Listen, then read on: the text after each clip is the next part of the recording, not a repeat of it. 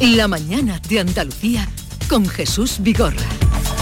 Acaban de dar las 9 de la mañana, el día por delante con Beatriz Galeano. Te escuchamos, Beatriz. Bueno, pues seguiremos hoy mirando al cielo en Andalucía. Se esperan chubascos ocasionalmente acompañados de tormenta y granizo, sobre todo en las sierras béticas. Este miércoles en Almería además se evalúan los daños de las fuertes precipitaciones de lunes y martes, sobre todo en cuevas de Almanzora, donde han caído 330 litros por metro cuadrado. A cuatro días de las elecciones municipales en Granada, el delegado del Gobierno en Andalucía, Pedro Fernández, va a presentar el dispositivo de seguridad de las elecciones del próximo domingo. Él será en la subdelegación del Gobierno. El juez va a determinar este miércoles si levanta el secreto del sumario del caso del secuestro de la concejala de Maracena en Granada, Vanessa Romero, del que está acusado el que era novio de la alcaldesa Berta Linares. El secreto del sumario, que ha sido prorrogado dos veces, está vigente hasta este miércoles, aunque el juez podría decretar una nueva prórroga. En Sevilla, el, el, presidente del Sindicato Médico Andaluz, Rafael Carrasco, comparece para explicar por qué no se ha firmado el acuerdo sobre atención primaria con la Consejería de Salud. Posteriormente inicia una manifestación desde el Palacio de San Telmo hasta los servicios centrales del SAS en la Avenida de la Constitución. Las cuatro hermandades más grandes de Sevilla están saliendo ya para el Rocío, un camino que emprenderán desde primera hora los rocieros del Cerro, la Macarena, Triana y Sevilla. Además, cruzarán el Guadalquivir por bajo guía en Sanlúcar de Barrameda las hermandades más numerosas de Cádiz, Sanlúcar, el puerto de Santa María y Jerez. Sale también Huelva, Emigrantes y la matriz de Almonte. En total inician el camino hoy 37 hermandades, 50 ya están peregrinando y hoy el jurado del Premio Princesa de Asturias de las Letras se va a dar a conocer este mediodía en Oviedo. Conoceremos el ganador de esta edición a la que se han presentado 37 candidaturas de 17 nacionalidades. ¿En qué modalidad es el que otorgan hoy? Hoy las letras. Las letras. Hoy el tuyo. El mío. Ese premio que siempre le dan a un escritor extranjero. Me dijo una vez, eh, una vez muy bisoño, llamé a Caballero Bonal para que opinara sobre un premio. Ah, el premio Príncipe de Asturias, era entonces premio Príncipe de Asturias. Ah, ese premio que siempre le dan a un autor extranjero. y casi siempre se lo dan a un autor extranjero, casi siempre. Bueno, eh, cosas de, la guasa, digamos. Siendo bueno. sí, sí, sí. En fin, eh, esperaremos eh, que se cuente. Vamos a otro asunto del día que está pasando como yo llamaba la huelga invisible a la que hicieron los secretarios de justicia, que eso hizo un descalabro enorme en muchísima gente en muchísimos procesos judiciales. Ahora resulta que uno de cada tres juicios se están aplazando en Andalucía por la huelga indefinida de los funcionarios de justicia, que están ahí clamando a las puertas del ministerio y ayer los jueces y fiscales esto sí se ha arreglado. Eh, se ha arreglado la huelga que tenían convocada, nadie quería esa huelga y, ya la han pactado. Pero los funcionarios sin funcionarios no hay manera de llevar adelante juicios ni que la justicia marche. Se acumulan los papeles. Sí, perdón Alberto, yo creo que eh, tengo la sensación de que la justicia siempre ha sido la, hermano pobre de, las administraciones públicas, ¿no? de esa, esa cenicienta. Y estaba cantado que después del acuerdo del gobierno con los letrados de la administración de justicia y ahora con los jueces y fiscales, los funcionarios van a acrecentar sus protestas, ¿no? y es verdad que el volumen de trabajo que, que afrontan los funcionarios de la Administración de Justicia es bastante abultado y que raro es la rara es la oficina judicial eh, al menos en el campo de, Gibraltar y en el resto de Andalucía que no sobrepasa los, volúmenes de trabajo marcados por el Ministerio de, Trabajo por el Ministerio de Justicia respecto a lo que debe ser una carga de trabajo adecuada para sacar adelante el, todo, todo, todo ese trabajo. Eh, afortunadamente hay una, cuestión, los servicios, los servicios mínimos cubren lo que son las causas con reo, es decir, cuando aquellos procedimientos que están pendientes de juicio y que hay personas en prisión, pues esos procedimientos no se paralizan. Pero claro, la estadística es, tremenda. Hay muchísimos juicios importantes a la espera de que se celebren. Y en el momento en el que un juicio se paraliza y se prorroga y se pone la, fecha de, la vista oral para uno o dos años más adelante, estamos ante un procedimiento de dilación de la justicia. Eso que conlleva una dilación injustificada de un procedimiento judicial conlleva inmediatamente una reducción de condena para las personas que están procesadas en caso de, ser condenadas. No es moco de pavo. Y hay causas, por ejemplo, relacionadas con el mundo del narcotráfico, a lo que esas personas se van, a ver beneficiadas en uno o dos grados con reducciones de condena. Sí, la parálisis de la, de la, de la justicia es de una gravedad extrema, la parálisis o la lentitud o la como queramos llamarle, es de una gravedad extrema porque afecta a una de, las mm, de las cuestiones mm, del, para el desarrollo mm, higiénico de una sociedad más importantes. ¿no? Em, el otro día hacíamos una reflexión, un debate que tenía con unos compañeros acerca de la lentitud de la justicia y cuáles son sus problemas y me quedaba con una idea que es muy fuerte, ¿no? Eh, la justicia lenta o, o casi bloqueada perjudica al inocente y beneficia al culpable. Esto es muy fuerte, eh, hay, que, hay que soltarlo así. ¿En qué medida? Sobre todo en la penal. Pues a, eso me refiero, sobre todo en la jurisdicción penal. Un, inocente que está inmerso en un procedimiento penal está sometido a, primero, su, a, mm, una, mm, una merma de su honor un, coste económico que a veces lo puede llevar a la ruina. Eh, mm, y, cuando termina todo el proceso no había hecho nada. Ese hombre ha sido, o mujer, ha sido mm, perjudicado. Mientras que un culpable se beneficia de toda esa dilación para que su pena finalmente eh, quede disminuida. Decir, al, al, inocente se le machaca y al culpable se le beneficia. Alguien tiene que pensar un poco también en las personas. Y eso en las jurisdicciones penales, como estás diciendo, Alberto, pero en lo social, por ejemplo, estamos hablando de demandas laborales, gente que está, bueno, pendiente ah, de, la, resolución. hay gente ahí que lo está pasando. Claro, verdadera, mm, Esperando, desesperando. Efectivamente. Y que tú no ves, eh, mm, eh, bueno, pues pues respondidos tus derechos, ¿no? Respondidos tus derechos eh, en tiempo porque hay una, una mm, huelga em, que no se sabe cuándo se va a poner el punto y final. Y, yo creo que verdaderamente de todo eh, el personal que se ha puesto en huelga en este tiempo, lo verdaderamente que, le eh, asiste, digamos, el derecho eran los funcionarios, porque hacen pues una labor impresionante eh, y muchas veces en condiciones verdaderamente pues lamentables y desde luego que no tienen el sueldo de jueces y fiscales que han visto, eh, bueno, pues, pues, se van a repartir 46 millones de euros ahora. Espérate tú a ver cuándo atienden a los funcionarios, pero ya el retraso que llevan de la... salió, Lorenzo del Río salió dando unos datos del año pasado sin huelga. Mm. Este año, además, si te conocéis a alguien que está esperando juicio, que lleva esperando tres años, cuatro años, cinco años, y se lo han la, suspendido. La huelga es la gota que colma el vaso, porque antes viene, de antes de la huelga viene la falta de recursos. Y Andalucía, eh, totalmente. Y Andalucía, recordemos además, eh, cuando se ve en la memoria del Tribunal Superior de Justicia de todos los años, Andalucía es la eh, comunidad autónoma que más litigiosidad tiene. Es decir, aquí estamos muy acostumbrados a ir a los juzgados cada vez que ocurre algo. Y está bien, pero creo que también se debiera hacer más mm, por el fomento de la mediación. Pero bueno, eso es otro debate, ya lo llevaremos. En cualquier caso, yo aquí he dicho muchas veces también en estos micrófonos, la falta de infraestructura. Javier está en, Algeciras. que cuente, Javier, cómo están los juzgados de Algeciras, que son de verdadera vergüenza. Y los juzgados, por ejemplo, de la eh, Avenida Virgen del Carmen, bueno, es que eh, eh, es indescriptible. Ahora que citas o aludes a, Javier, se está celebrando allí el macrojuicio de los castañas. Por allí, lo contaba ayer Europa Sur, se ha visto aparecer a Gonzalo Boye Fíjate. Es el abogado de Puigdemont, de Torra, de Sito Miñanco, que asume la defensa. Oye, cuéntanos eh, qué hace por ahí. Y él mismo, él mismo tiene también su historia. A ver, ¿eh? Javier, cuéntanos qué hace por ahí Gonzalo Boye. Gonzalo Boye y, declara Ponsatí, también la, consellera también eh, prófuga, ¿no? que, que regresó hace poquito, poquito de España, ¿no? Y bueno, este es un personaje, como decía Alberto, bastante oscuro y, misterioso. formaba parte, tiene la nacionalidad chilena y alemana y ejerce en España, lo, cual no, es ningún tipo de delito. Pero en tiempos eh, fue miembro del movimiento de izquierda revolucionaria chilena y en 1996 fue condenado por la Audiencia Nacional por su relación con el secuestro del empresario Emiliano Revilla en el año 1988.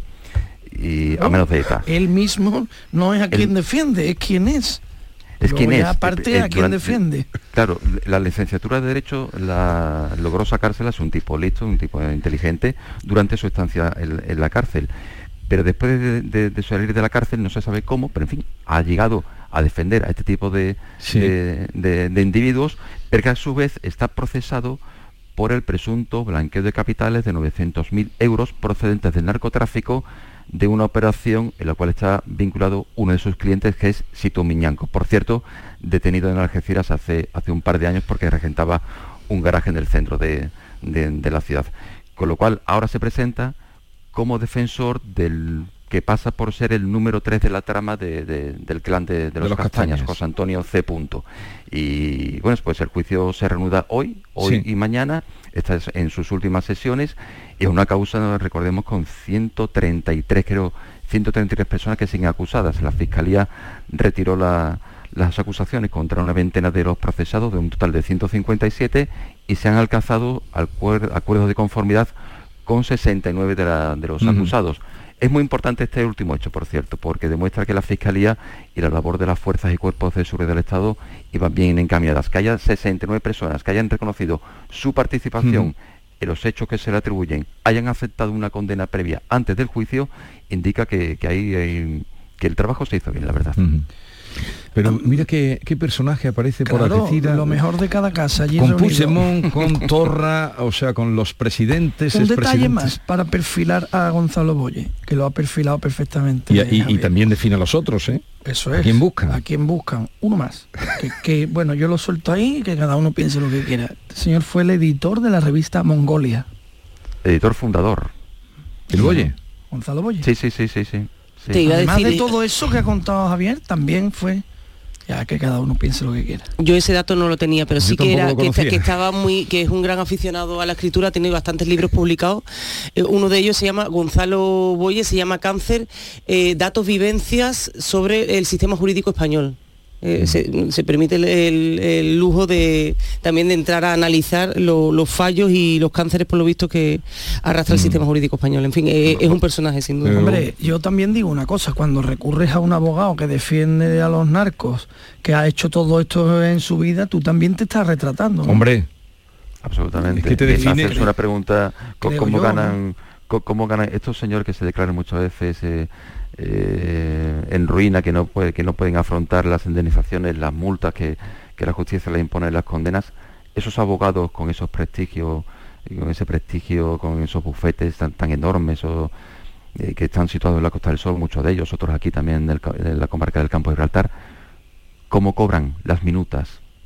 Si sus clientes están arruinados, si sus clientes no tienen la posibilidad alguna, según ellos, ¿no? de, de afrontar las indemnizaciones y las multas que se le imponen los tribunales cómo cobran. Recordemos, por cierto, dejo caer algo, algo por la pluma. Recordemos que tenemos Gibraltar ahí al lado, por cierto. No se te ha entendido nada, ¿eh? nada.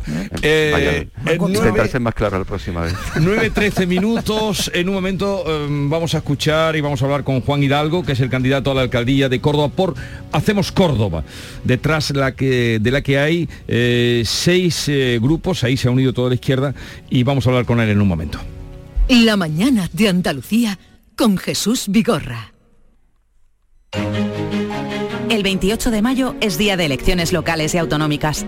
Para votar, identifícate con el DNI, permiso de conducir, pasaporte, tarjeta de residencia o tarjeta de identidad de extranjero. Utiliza el sobre blanco para las locales y el sepia para las autonómicas. Entrega los cerrados a la presidencia de la mesa para que los compruebe y deposita cada uno de ellos en la urna correspondiente. Puedes votar de 9 de la mañana a 8 de la tarde. Ministerio del Interior. Gobierno de España. Entonces, ¿cómo quieres que te lo corte? Pues mira, quiero el flequillo cortito, cortito y muy marcado. La melena por encima del hombro y lisa, lisa, lisa. Y también me tiñes de negro azabache. Y ya puestos, me maquillas el contorno de los ojos así, a lo egipcio. Mm, vamos, un look como el de Cleopatra. Eso es, como el tuyo. Nuevo Rasca Cleopatra de la 11, con premios de hasta 100.000 euros y mucha diversión. El Rasca Cleopatra está de moda. A todos los que jugáis a la 11, bien jugado. Juega responsablemente y solo si eres mayor de edad. Canal Sur Sevilla. La sombra, la sombra vendo. Don Manuel Hidalgo, responsable de ventas de Tordos Quitasol, nos informa. En esta época del año podemos instalar con comodidad todo tipo de tordos y carpas en todos los modelos y sistemas, tordos con motor y tordos automáticos. Pero eso saldrá carísimo. Ese es un error, José Antonio. Estamos con precios en promoción y con facilidades de pago. No me digo más. Llámenos al 954 33 29 88. Recuerde, 954 33 29 88 y olvídese de aquello ya tan lejano de... Leopoldo, échame el tordo. Y pase a la modernidad, a... Currito, dale al botoncito. Tordos y carpas quitasol, la sombra de Sevilla. La sombra, la sombra. Almendras, avellanas, nueces, cacahuetes, pipas, pistachos. Mmm, acabo de llegar de correr y es el momento perfecto para tomarme unos frutos secos Alfer. Saludables, 100% natural, frescos. Es el aperitivo necesario para recuperar fuerzas. Frutos secos Alfer fabrican y distribuyen todos sus productos. Cercanía que les permite llegar recién hechos sin la mayor calidad. Pídelo en tu tienda habitual. Frutos secos Alfer, el picoteo más saludable. Cinco océanos, lo mejor en congelados. Hasta el 13 de junio, en 5 océanos, Sevilla, pechuga de pollo a 4,80 el kilo y rodaja de merluza a 6,95 el kilo. Variedad, calidad y precio con la mejor atención. Pescados, mariscos, carnes, verduras, frutas. 5 océanos, en Triana, Cerro del Águila, Pino Montano, Montequinto y Dos Hermanas. Los fines de semana nos despertamos en los mejores rincones de Andalucía. Para que conozcas su historia, su cultura, sus curiosidades, sus leyendas. Te invitamos a conocer una Andalucía llena de talento, hermosa, fascinante y única. Andalucía nuestra. Los sábados y domingos desde las 7 de la mañana en Canal Sur Radio con Charo Jiménez. Más Andalucía. Más Canal Sur Radio. Elecciones municipales en Canal Sur Radio. Entrevista.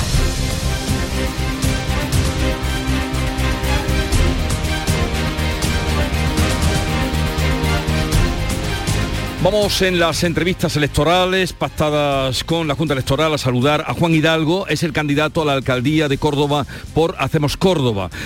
Eh, bajo este firma se agrupa Izquierda Unida, Alianza Verde, Iniciativa del Pueblo Andaluz, Podemos, Más Córdoba y Verde Seco. Juan Hidalgo, buenos días. Hola, buenos días. O sea, usted llega a estas elecciones habiendo unido a todas las izquierdas del PSOE, una aspiración que no se había conseguido desde los tiempos de Julián Guita. Sí, efectivamente, la primera gran alegría en este proceso electoral es que por primera vez después de 44 años ¿no? de, de procesos electorales municipales en Córdoba, pues la izquierda va unida, la izquierda se une para, para, para alcanzar este proceso electoral con los mejores resultados posibles. Bueno, le hubiera faltado adelante Andalucía, ¿no?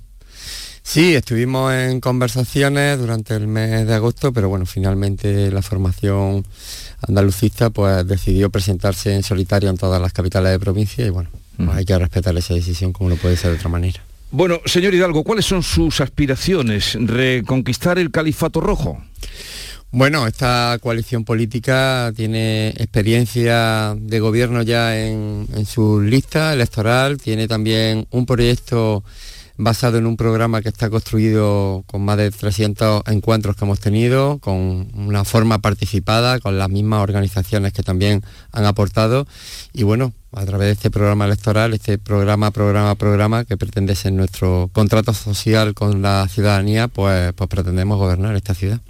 ¿Cuáles son las propuestas de, vamos, no todas, pero las más destacadas, la propuesta de Hacemos Córdoba? Bueno, eh, yo creo que la propuesta uno de los rectores primero es tener un, gobierno abierto, un gobierno municipal abierto que, tenga como, como principio pues, la participación ciudadana, eh, que tenga también un gobierno de escucha, que, que, seamos un gobierno cercano y donde el ayuntamiento por un lado sea una herramienta útil para mejorar la condición de, de, vida de la gente y también pues bueno pues sea una, una institución que sea transparente, honrada y con vocación de servicio. ¿Mantiene usted su primera medida? Eh, el otro día le leí una entrevista y decía usted que la primera medida sería liberalizar los horarios y las aperturas, las aperturas que, de los horarios comerciales que quedara solo para el casco histórico. Me refiero a los de zona de gran afluencia turística que permite pues abrir los, los grandes eh, eh, supermercados durante todo el día y durante los días de fiesta. Bueno, correcto, vamos a ver. Eh, lo que hay ahora, lo que el gobierno municipal, este gobierno municipal aprobó hace apenas tres meses, fue liberalizar los horarios y concluir que toda la ciudad era una zona de alta afluencia turística, lo que ha perjudicado gravemente, evidentemente, al comercio local, que es imposible que compita en estas condiciones y por supuesto a los trabajadores y trabajadoras de esas grandes superficies que se ven obligadas pues, a trabajar 36 domingos sobre 52 con las mismas condiciones laborales y además pues bueno con una precarización y una falta de, conciliación familiar y social con esta situación. Nosotros y nosotras lo que pretendemos es revertir esta situación, eh, aplicar el sentido común, que es una de las mejores herramientas para la política municipal, y, regresar esa medida a lo que es el casco histórico, que es donde realmente pues bueno, pues hay una gran afluencia turística. El resto de la ciudad no, no tiene esa situación. ¿Y lo de la eh, gratuidad de los autobuses, cómo lo va a hacer? Bueno, creemos que, una de las políticas también rectoras de este gobierno municipal, de este próximo gobierno municipal, debe ser la sostenibilidad, ¿no? Las políticas verdes porque hay que mitigar esta crisis eh, ecológica que tenemos, esta crisis climática, que, bueno, que aquí en Córdoba la sufrimos de manera no eh, con las altas temperaturas y mm. creemos que esta forma de cambiar la movilidad pues también va a facilitar pues bueno la menos emisión de, gases de efecto invernadero y, a través de nuestra empresa pública Aucorsa pues bueno pues establecer esa gratuidad que cambie ese modo de movernos por nuestra ciudad y hacerla más habitable y más sostenible. Pero gratuidad para todos los usuarios. Para todos los usuarios, claro. Para todos los usuarios. ¿Y ha echado usted las cuentas? Sí, vamos, hemos echado las cuentas y yo creo que es una medida muy normal. Nadie yo creo que se plantea a esta altura eh, pagar el alumbrado público o cuántas farolas tiene en su calle y quién paga las farolas, si no se pagan de los impuestos de todo y de todas. Aquí tenemos la suerte de tener una empresa pública como Aucorsa, que además viene de esos gobiernos eh, de buena gestión como el de Julio Anguita. Y bueno, como es pública, pues bueno, pues yo mm. creo que tenemos que atender a todos y a todas por igual. En medio de esta campaña, señor Hidalgo, eh, el otro día y en medio de la Feria de Córdoba, eh, saltaba la noticia eh, de los indicadores urbanos que daban a Córdoba, a Sevilla, los tres barrios más pobres de España, pero Córdoba estaba también con tres barrios de los más pobres entre los 15 que hay en España, Las Palmeras, Margaritas y Sector Sur. Esto usted ya supongo lo conocía.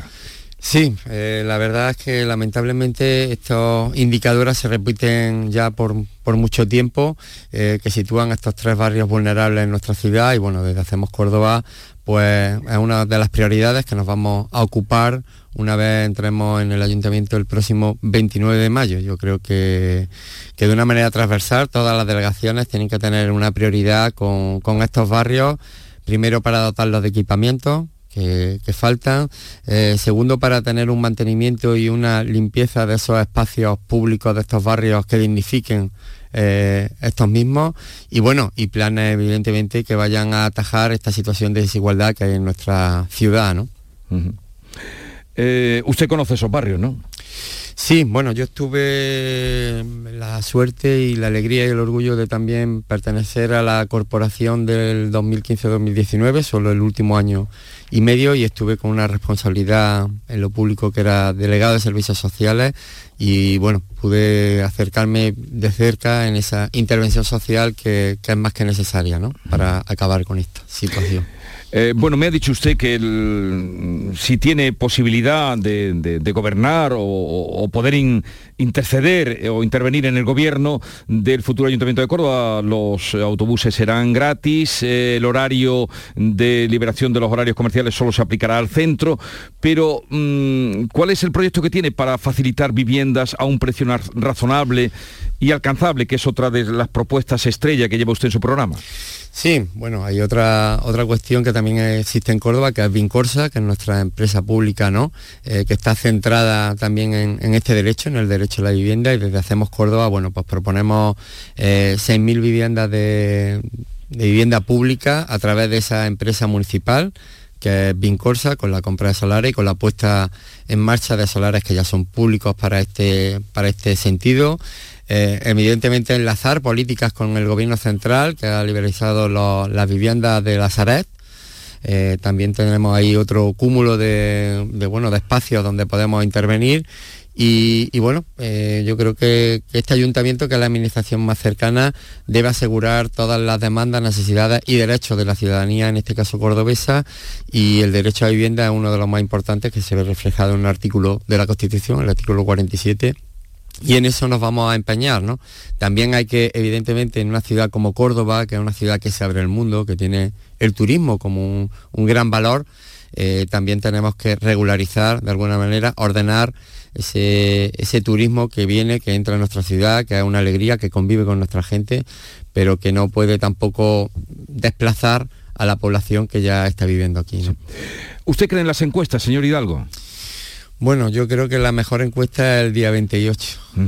Le decía esto porque en Córdoba, en otras eh, capitales se han dado encuestas. Aquí la única que se ha hecho pública es la de la UCO, la de la Universidad de Córdoba, y ahí eh, sale su formación, Hacemos Andalucía, con un 22,5%. Eh, el PSOE con un 24,5 y, le da la mayoría al Partido Popular de una manera abrumadora.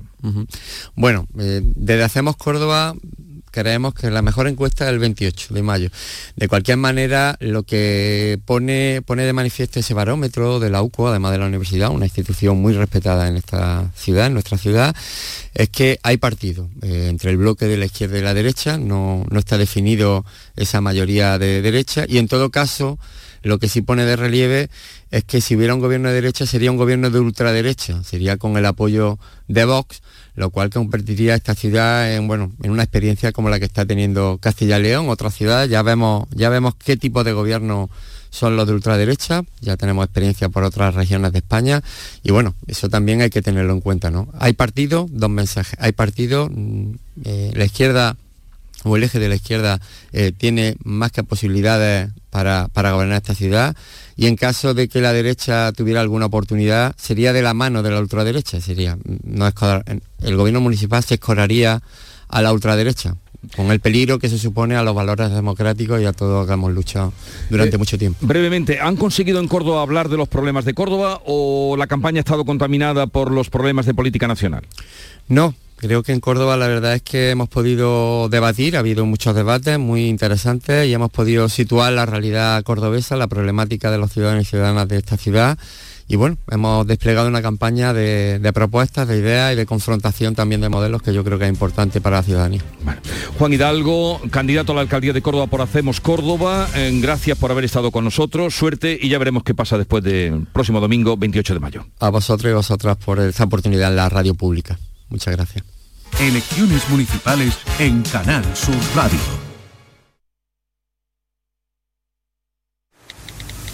Nos gustaba vernos. Era como un juego. Ya no soy María. Soy la del vídeo. Soy. Soy un puto meme. Hay miles de profesionales especialistas en violencia sexual para querernos vivas, para querernos libres. Delegación del Gobierno contra la Violencia de Género. Ministerio de Igualdad. Gobierno de España. Sevilla. Canal Sur Radio.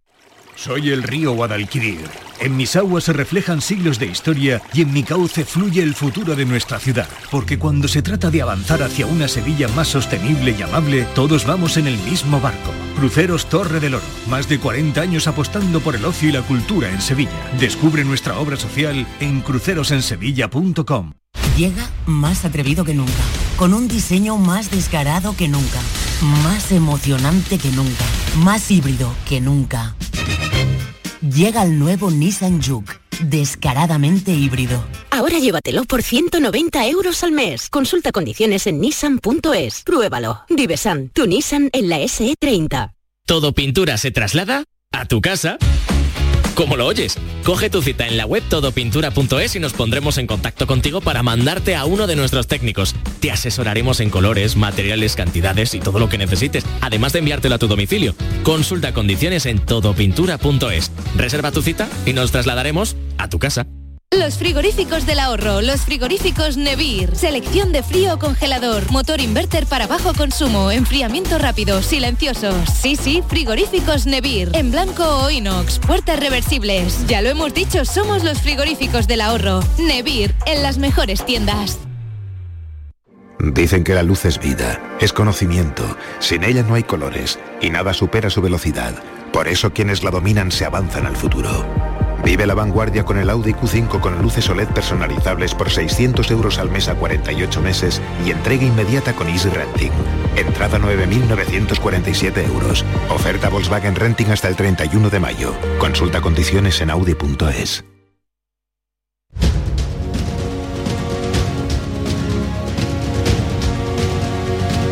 Esta es La Mañana de Andalucía con Jesús Vigorra.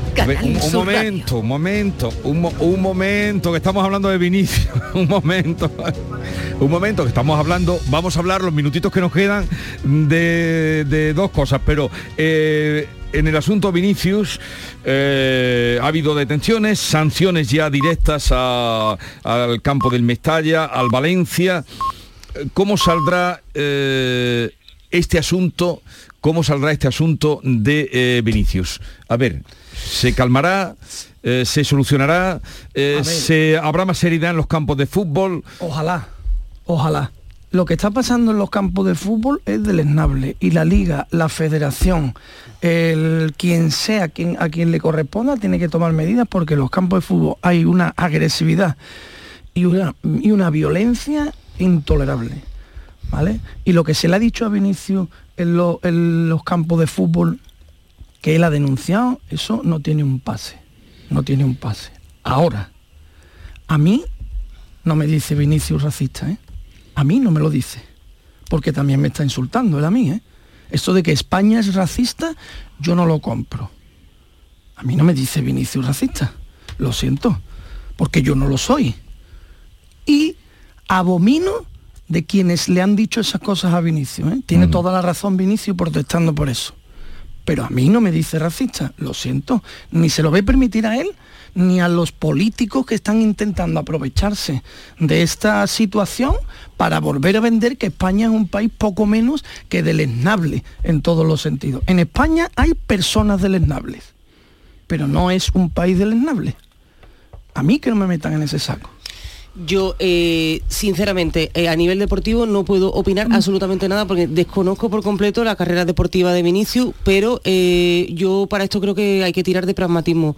Si nos han puesto votando un tema como ahora mismo es el racismo, eh, el racismo en el deporte por una parte y el racismo en la sociedad, aprovechémoslo, aprovechémoslo en los medios de comunicación y en los analistas para cuestionarnos, eh, bueno, pues todo eso que nos queda todavía por recorrer y la falta de referente, en este caso negro, que tiene todavía la sociedad para que bueno, eh, mm, parezca verdaderamente condenable de todas, todas, sin ningún tipo de justificación, que en un campo eh, de fútbol, en un espacio público, se le grite mono a un chaval de 20 años. El recorrido de este chaval en los campos, yo lo desconozco, Pero ¿quién- Alberto, entonces quién- yo no voy a entrar. quién yo- justifica nada? Yo no voy a entrar, que yo estoy hablando de que aprovechemos el tema, que yo es que a nivel deportivo no puedo aportar nada. Pero lo de y sin no soy yo- ningún tipo de y no sin- soy- de y no justificación, ¿qué persona- significa? Y no soy la persona. Es que cada vez que alguien habla y mete un matiz, ah, no, la justificación, no, no, aquí No, no, no, está nadie justificando nada, ¿eh? Está, pero yo no te lo estoy diciendo a ti, Alberto. Yo estoy Es que diciendo que, no- aprovechemos los medios de comunicación y los analistas para... Es que hay que ver que es que ahora se está aprovechando políticamente. Pues claro, evidentemente estamos en campaña. ¿Cómo no se va a Sí, aprovechar pero diciendo el tema? que España es racista. No, a mí que no me que- metan. No, pero ah, el propio Ancelotti salió diciendo también. que España no era Al día racista. Y ya hay partidos políticos que están salió intentando ayer diciendo ver, España no es racista, hay primer racistas día- en España. El primer día dijo que Alberto, España era tenemos, racista. tenemos un problema con el racismo en la sociedad. Por supuesto. Entre otras cosas porque en España, además en Italia, en Grecia, y en Brasil, Suecia y en Brasil, y en con- Brasil. con, eh, con Lula con 35 ministros, solo tres negros, y ha condenado directamente a España diciendo que, que Ah, España hombre, han apagado el Cristo de Corcovado. el Cristo Redentor. Eh, vamos a ver, pero en cualquier caso, yo simplemente digo que cuando se ponen los temas encima de la mesa, aprovechémoslo. Que bueno, que luego. Esté el chiringuito de Pedrerol tirando 20 No, no, pero- 20.000 20.000 horas hablando del asunto. Aquí no estamos hablando igual, del chiringuito yo- de yo, Pedrerol. como no tengo ni idea de la carrera deportiva de Vinicius, a mí lo que yo Bueno, veo es que a un chaval de 20 años se- hay una grada entera llamándole mono y a mí eso me parece deleznable. Yo sí tengo y yo idea lo que un creo que debemos Patricia, aprovechar si te- si te para hablar de la falta de referente. Que cuando decimos que España no es racista, España no lo es porque aquí hace 40 años no había negros, señores. Y ahora es cuando, evidentemente, la, eh, la, No, si verás, si al o sea, final la- va a la ser España sociedad, la sociedad, eh, la inmigración subsahariana, etcétera, etcétera, y la inmigración está entrando en la sociedad cuando evidentemente tenemos problemas de tensión social y de tensión racial. Y simplemente creo que tenemos que hacer muchísimo trabajo desde Pero el año ¿tiene 2017. España Javier, ahora te doy paso. Oye, vamos a darle paso a Javier. Sí, Venga, sí, tú querías decir... Por supuesto. Ya. No, una sola cosa. Yo sí conozco un poco la carrera de, de Vinicius porque soy futbolero, me gusta mucho Sí. el fútbol. Vinicius es un futbolista sublime, excelso, pero, pero no se comporta bien en los campos. También hay que decirlo y esto Y no por es eso le llaman justificar- mono, mono, mono. No. Ah. Ah, ¿lo ves? ¿Lo No ves? Ya me está llevando a un terreno en el que no vale. Alberto, Te pregunto. Javier. Que se puede decir todo sin justificar nada. Javier, adelante. ¿Tú eres futbolero? De- de- eh, en la medida de lo posible, en la medida que, en que el Betis me lo permite de vez en cuando alguna alegría de estar en jugamos Europa. No, me, voy a poner el casco azul de, de la ONU para, para intervenir en el debate. Va- vamos a ver, evidentemente existe un problema de racismo en España y existe y, voy a dar un paso más allá. Existe un problema racismo en la medida que hay un partido que promueve determinados mensajes racistas y que tiene representación en el Congreso de los Diputados. Hace unos días unos representantes de Vox, vamos a decirlo así, se presentaron en el barrio, ba- en la zona baja de Algeciras, a decir que el barrio se estaba musulmanizando, de que los comercios estaban cerrando por culpa de los musulmanes y de que eh, no podían sacar, salir las niñas y los niños a la calle porque había miedo a encontrarse con los musulmanes. En España existe un problema de racismo total y existe un partido político que defiende ideas racistas y xenófobas. Y hay quien quiera ver el vídeo que lo que lo compruebe. Y está el señor portavoz del Parlamento de En Andalucía. España, en ese vídeo. Francia, en Italia. Sí, sí, pero estamos pero hablando que España no es Alberto, y- racista. y- y que en no es en racista España. Unidos. Que a mí no me que meten, sé que lo siento, que yo no. Que, que estoy Yo no sé si tú lo serás, aquel lo no, no, será o no, el no, otro no, lo será. no, no, Yo no no, soy. Alberto, Me niego a que Alberto, me metan digo- en el saco. Alberto, Creo que lo explica muy bien que- Javier que y yo también. Que tenemos un problema de racismo. Yo creo que sí, yo es que eso no es lo que han dicho, Patricia, que se lo que han dicho es que y se España es demuestra lo que está pasando, tú mismo lo has comentado, eh, se demuestra lo que ha pasado el otro día en el campo del Valencia. Y que en España existe una ley desde 2007 que permite cerrar, bueno, cerrar, permite la suspensión de un partido en el momento que ocurren cosas como las que sucedieron en ese estadio. Le pasó a un jugador Y del en ese Valencia, por Alberto, cierto, en Cádiz. Sí, pero, pero el árbitro en ese momento o desconocía la ley o quien fuera y no suspendió el partido en ese momento. Si, si todo el mundo tuviera asumido que existe una ley, que existe legislación en España para poner pie en pared frente al racismo, ese partido hubiera quedado inmediatamente suspendido en ese momento. Y hoy no estaríamos hablando de este problema. Estoy de acuerdo. Porque Vinicius, Vinicius, los demás se hubieran metido en el vestuario y Santas Pascuas. Punto. Se hubiera, desalojado y España en ese momento nadie se hubiera olvidado de decir en caliente, en frío, lo que sea, que España es un país racista. Estoy contigo, España no es un país racista. Que tenemos un problema con el racismo porque hay grandes sectores de la población que entienden que la, que la inmigración es un problema, etcétera, etcétera. No, pues el problema de inmigración podemos, podemos hacer otro debate y otra tertulia el día que queráis. Yo no diría ni problema, grandes sectores. evidentemente. Diría una, es más, una parte, me pero no preocupa, grande. cuestión que me preocupa también, se, se ha expuesto en, algún medio de comunicación y, y entiendo que, que está ahí el problema. Eh, Puede estar en peligro la, la candidatura de España y Portugal para coger el próximo mundial. La de portada del país hoy. Por supuesto. Por Claro, supuesto. claro que- que por, puede estar. por eso, Claro. por eso es tan Y- y injusto este- para y mí. en esta situación es injusto, pero en, este- en estas situaciones no se puede ser tibio, Alberto. No, Ni- no, ni Patricia nadie- nadie, no se, no se puede ser tibio. creo que he sido muy- Y- y- y- creo y que yo sido muy entiendo que- que contundente, ¿no? Claro, que el- el- totalmente, el, el- el totalmente. asunto Creo que lo he sido. ahora, ha sido Ahora. con el caso del Madrid, que es un gran equipo, cuando de repente nos estamos rasgando la vestidura. Aprovechémoslo. Pero, mira, aprovechémoslo. si no se Patricia. puede hacer por los, por los por los equipos de segunda o de tercera que están sufriendo este tipo de, de casos, Bueno, en aprovechémoslo. Granada ayer le pisaron la Patricia, cabeza a un el único caso que ha llegado a juicio y está a punto de que se dicte sentencia es de Iñaki Williams en el Atleti Bilbao. No solo ha pasado con el Madrid, ha pasado con más gente. El uno de los casos más llamativos fue un futbolista del Valencia del propio Valencia que ahora está en, en ¿En la picota? en la picota fue Diacabí en el campo del Cádiz en el Carranza esta temporada se fue del campo acusando a un jugador del Cádiz Pero de el, eco, haberle pero el eco que tiene el Valencia no es el que tiene el Real Madrid. Bueno, muy Por bien. lo tanto, el, el- el- el eco que está teniendo lo que ocurrió no en el puedo terminar el argumento. Sí, sí, sí, si lo que trataba de decir es que el problema está, el problema está, y lo primero que he dicho es que lo que está pasando en los estadios de España es intolerable. Yo soy futbolero, voy al estadio y veo cosas Pues a ver que me si dan ahora vergüenza la ajena. Federación Española pone... Eso es. eh, A Guardiola el otro día, en el propio estadio del Madrid, ¿eh? le dijeron cosas que a mí no me gustaría que le dijeran a mi padre. ¿eh? Si yo fuera el hijo de Guardiola, a mí no me gustaría que eso se lo cantaran a mi padre y se lo cantaron. Y nadie ha dicho nada. Pues Y es un problema también de la muy violencia grave. en el fútbol. Eso es, la violencia en el fútbol. y la la permisividad del árbitro La violencia en el permisividad, fútbol bueno, es muy grave. La violencia en el fútbol es muy grave. Y hay que combatirla. casos todas las semanas, desgraciadamente. Pues esperemos Ahora- que ahora con este revuelo empiecen los árbitros y la Federación Aplicar- Española a aplicar porque Liga eh, ayer me gobierno contaba no sé cuántos han suspendido partidos en Alemania. ¿Cu- ¿Cuántos? Eh, eh, Maite lo dijo, ¿cuántos partidos habían suspendido de fútbol en Alemania? Que lo dijiste ayer tú. en el Reino Unido también han tomado. ¿Cuántos? En- ¿Cuántos?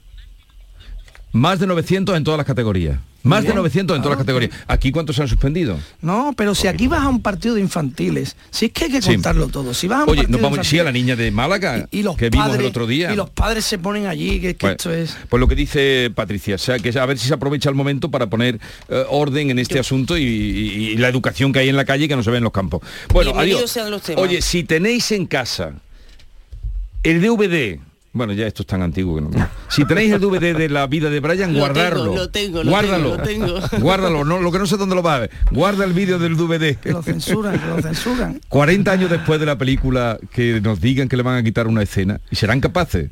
Bueno, y a lo que el viento se llevó también, por lo visto, y a Dumbo. eh, espero, espero, espero que no, sinceramente, a mí eh, el, esto es lo, lo de la cancelación que Sí, se la llama ahora, ¿no? cancelación de quitarle una escena, eh, eh, o sea, censura, eh, cancelación, censura, Me parece verdaderamente un retroceso de la libertad cultural y de la expresión artística y, y de, y una merma para todos nosotros, sinceramente.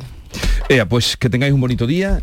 Eh, a la letrita, la letrita, se me olvidaba, eh, Alberto. Bueno, cumplamos la tradición. Tú has de- coincidido ya algún día, ¿no? Eh, Sí, Patrick con la sí. letrita y Javier no sé, pero... Una soleá muy también, rápida del lebrijano. De, Hombre, lebrijano, grande. Maestro de que... Que, Que trabajó tanto por Y querido. la inclusión. Que Claro, que claro, claro. Mis niños, maestro mis de la, niños. de la inclusión. traído. Por eso, letra niños, magnífica el lebrijano que me, que me lleva a Melilla y a todo el lío este que hay ahora de Podemos echándole toda la suciedad encima de rejón y todo esto. Hay que ver lo que es la vida, ¿no? Y dice la letra, cuidado que te levanto un farsito testimonio después de quererte tanto. Cuidado que te levanto un falsito testimonio después de quererte tanto. Bueno, que tengáis un bonito día y ya como no nos vamos a ver hasta después del próximo de- del próximo domingo, eh, que lo votéis bien. Adiós.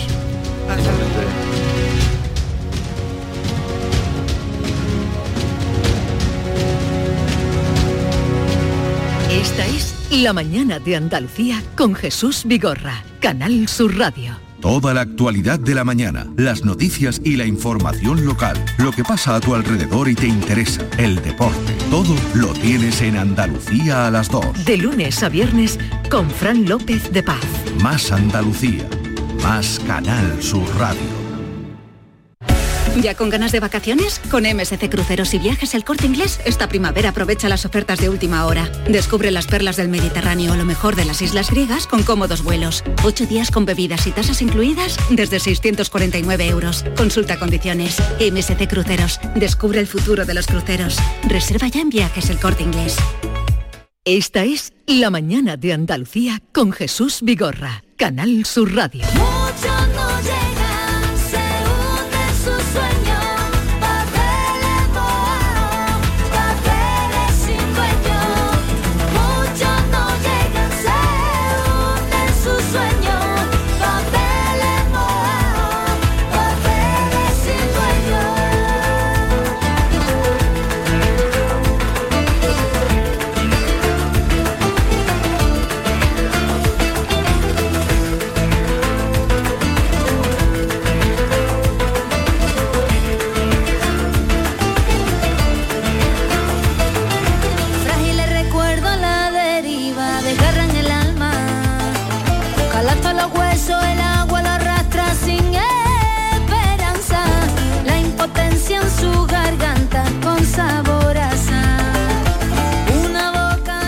Maite Chacón, buenos días. Hola, ¿qué tal, David? Hidalgo, Buenos buenos días. días. Buenos días, Jesús.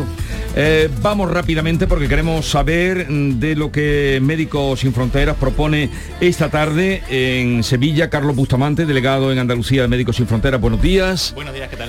A ver, bienvenido de nuevo por aquí. ¿Qué tenéis esta tarde? Esta tarde tenemos una mesa de debate sobre fotoperiodismo y migración en el que hablaremos con varios fotoperiodistas, periodistas sobre la situación en, el, en la frontera sur de Europa, Mediterráneo, la ruta atlántica, la ruta del Egeo, eh, para que nos cuenten pues bueno cuál es su mirada, ¿no? Desde el punto de vista del periodismo, el fotoperiodismo, la, la denuncia de lo que sucede en, en las costas de Europa.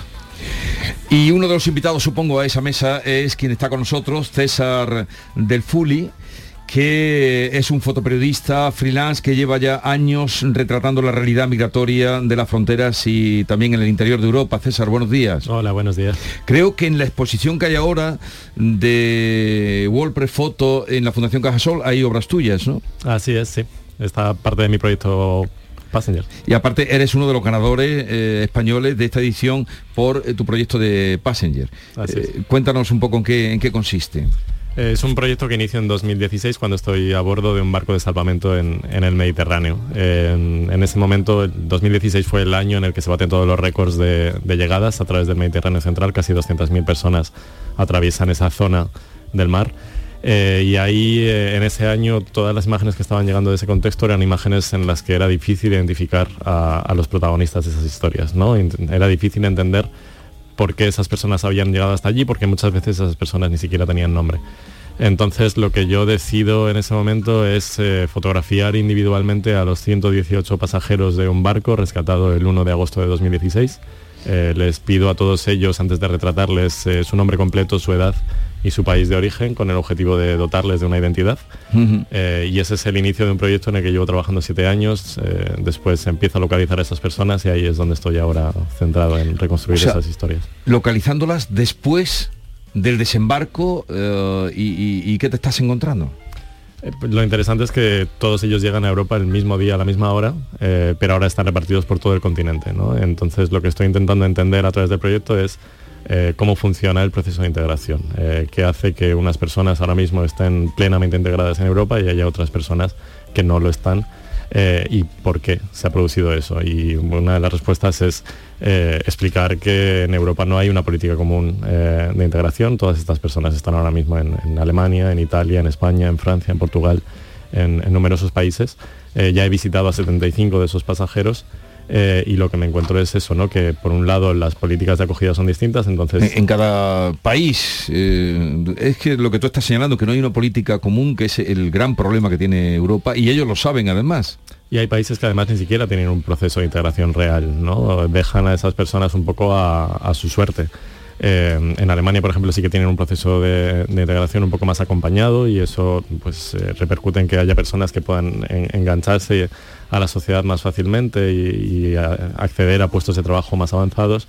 En el sur de Europa normalmente eh, las personas acaban trabajando muchas veces en agricultura y en la mayoría de los casos sin contrato al inicio y en unas condiciones de trabajo deplorables. Y este proyecto que va más allá del fotoperiodismo, porque ahora los estás buscando, indudablemente los, los- los fotografías también, pero mm, tienes ya mucha información de ellos, no es la fotografía de la persona que nos conmueve o que nos dice cosas, pero tú sabes ya más.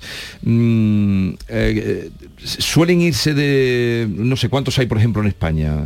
¿Quedó alguno de esos 118 en España o...? Bueno, la- ellos llegaron a Italia, era la Mm. ruta Libia-Italia. Entonces la mayoría al inicio se quedaron en Italia, pero a medida que iban pasando los años, o sea, ahora el proyecto y, y sus vidas están entrando en un, en un momento más interesante porque los procesos de solicitud de asilo han durado años, muchos de ellos solicitaron asilo en Italia, tardaron cuatro o cinco años en recibir una respuesta. Cuando esa respuesta es negativa, esas personas se siguen moviendo.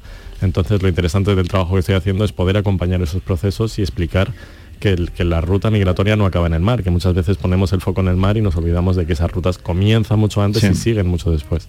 Entonces las personas se siguen moviendo. Muchos de ellos están yendo hacia Francia por una cuestión eh, de, de muchos de ellos vienen de ex colonias francesas, hablan Buscando francés familiares. y es más fácil poder integrarse en un país en el que controlan el idioma. Mucha gente, claro, ellos llegan en 2016, fue el año en el que Alemania era un símbolo de acogida por lo que había ocurrido en los Balcanes y seguía atrayendo a personas que llegaban a Europa. Entonces hubo mucha gente que inicialmente va a Alemania.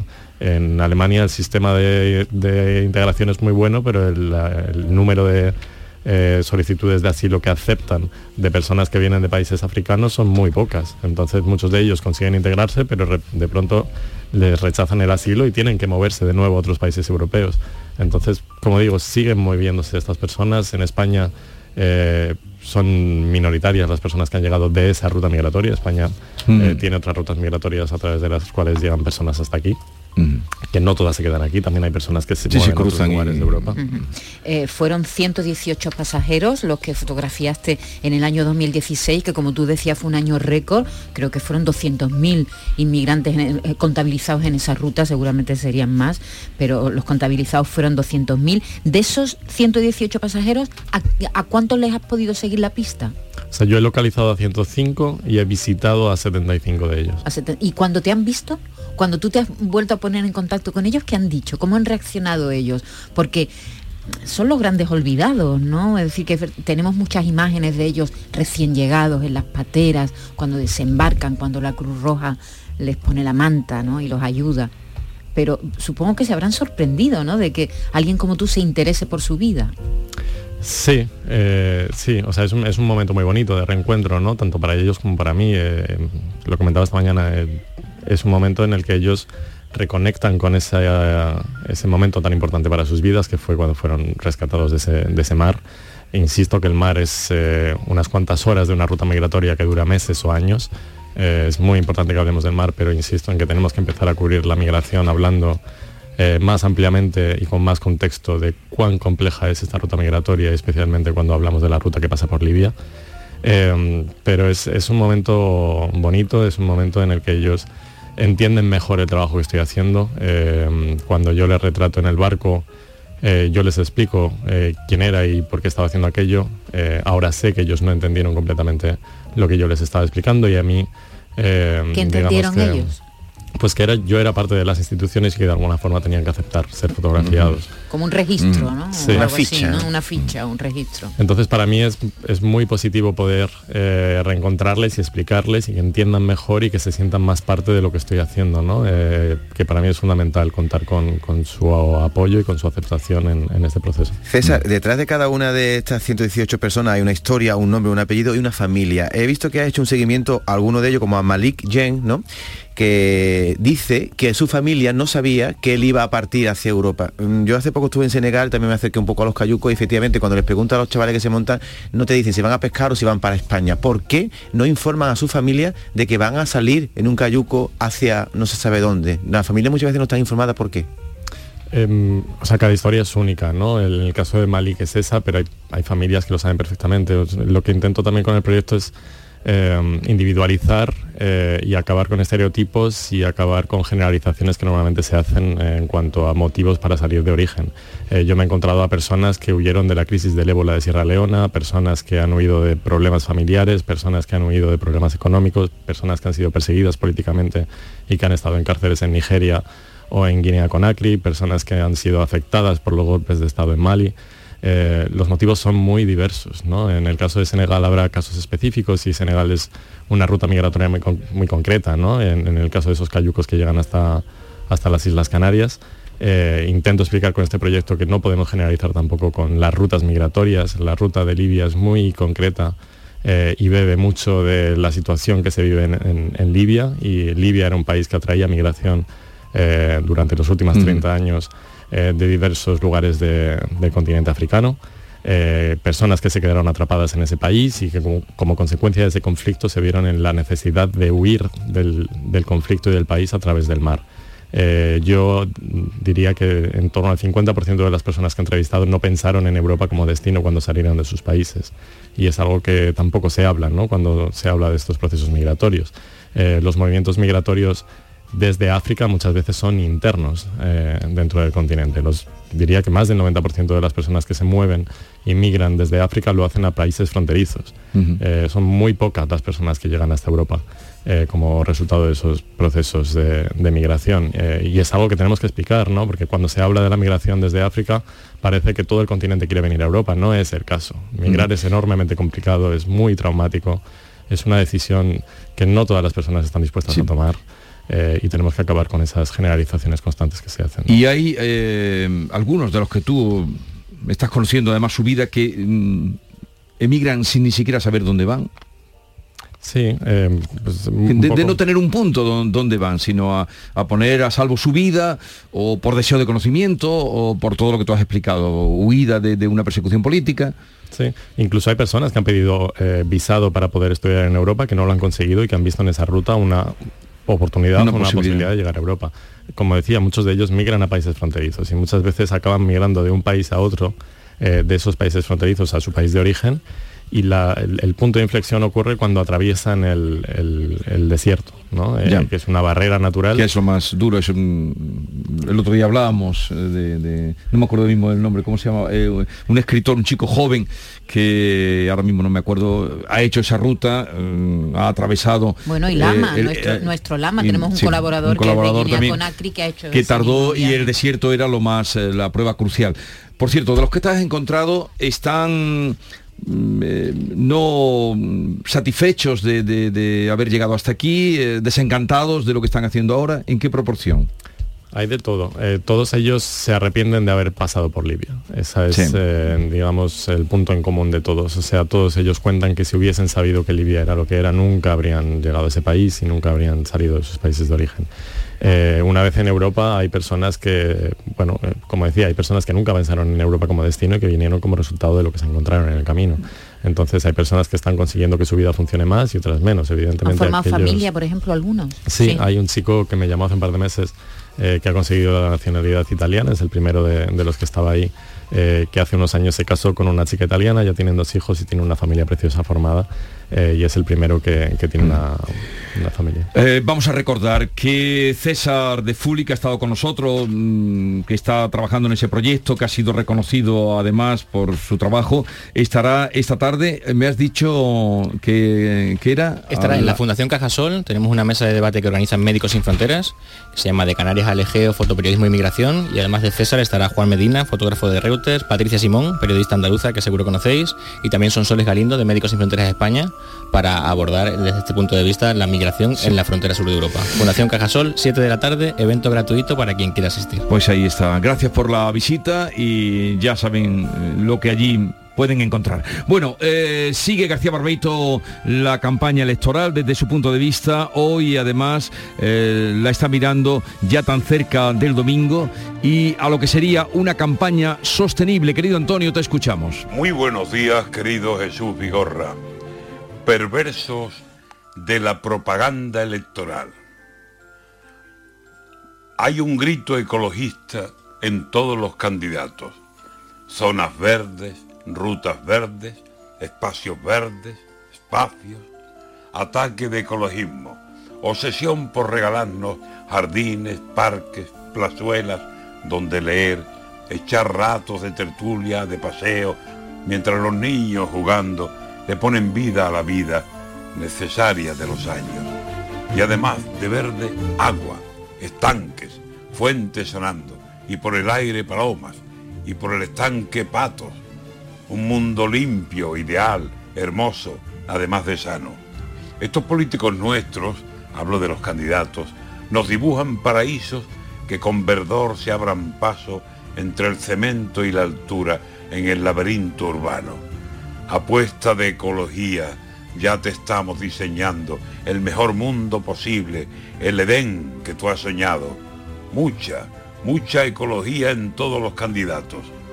Pero me asomo al buzón y el sueño se vuelve chasco.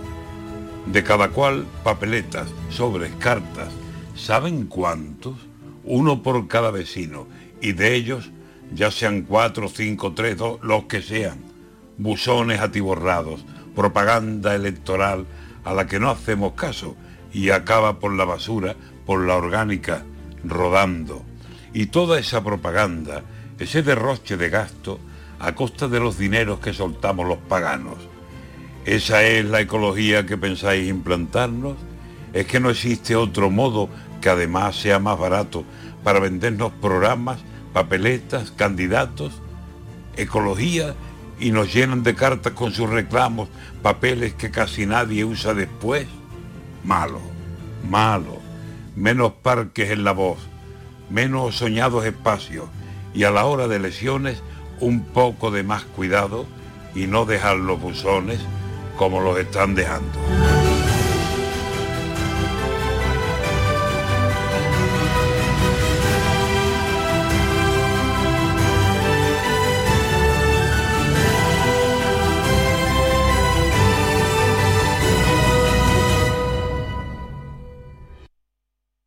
Canal Sur Sevilla, la radio de Andalucía. Estrés, reuniones, planificaciones. Respira. Si eres autónomo, en Caja Rural del Sur te ofrecemos la tranquilidad que necesitas. Cuéntanos tu caso y nos encargaremos de todo. Te esperamos en nuestras oficinas. Caja Rural del Sur. Formamos parte de ti.